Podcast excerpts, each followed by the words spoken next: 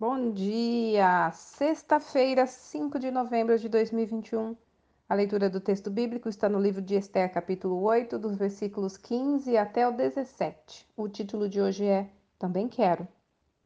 Toda a palavra de Deus é maravilhosa e extraordinária. No entanto, alguns textos são contundentes e chamam a atenção por sua mensagem poderosa. Vivemos num mundo conturbado, cheio de violência, injustiças ingratidões e paradoxos entre o que se prega e o que se vive em todas as áreas da vida.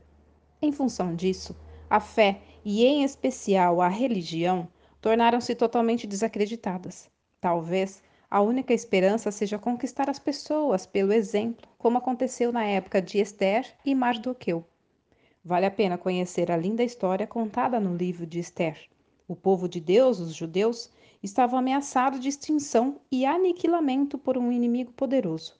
No entanto, o Senhor, em seu amor, poder e soberania, mudou o rumo dos acontecimentos, trazendo grande vitória e livramento ao seu povo, de uma forma tão surpreendente que chamou a atenção de todos os povos que viviam nos 120 províncias do vasto Império Persa.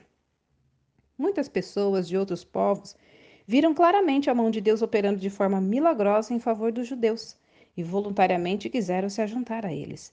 A Bíblia diz que os cristãos são o sal da terra e a luz do mundo, e que sua vida íntegra os leva a brilhar como estrelas no meio de uma geração corrompida. Será glorioso o dia em que as pessoas quiserem abraçar a fé cristã, não tanto por causa das pregações, mas acima de tudo, por verem o caráter, a conduta e a boa mão do Senhor agindo na vida de seus filhos, e então concluírem: também quero isso para mim. Olha, a sua vida como cristão leva as pessoas à sua volta a ansiar por um relacionamento com Deus? Reflita nessa mensagem.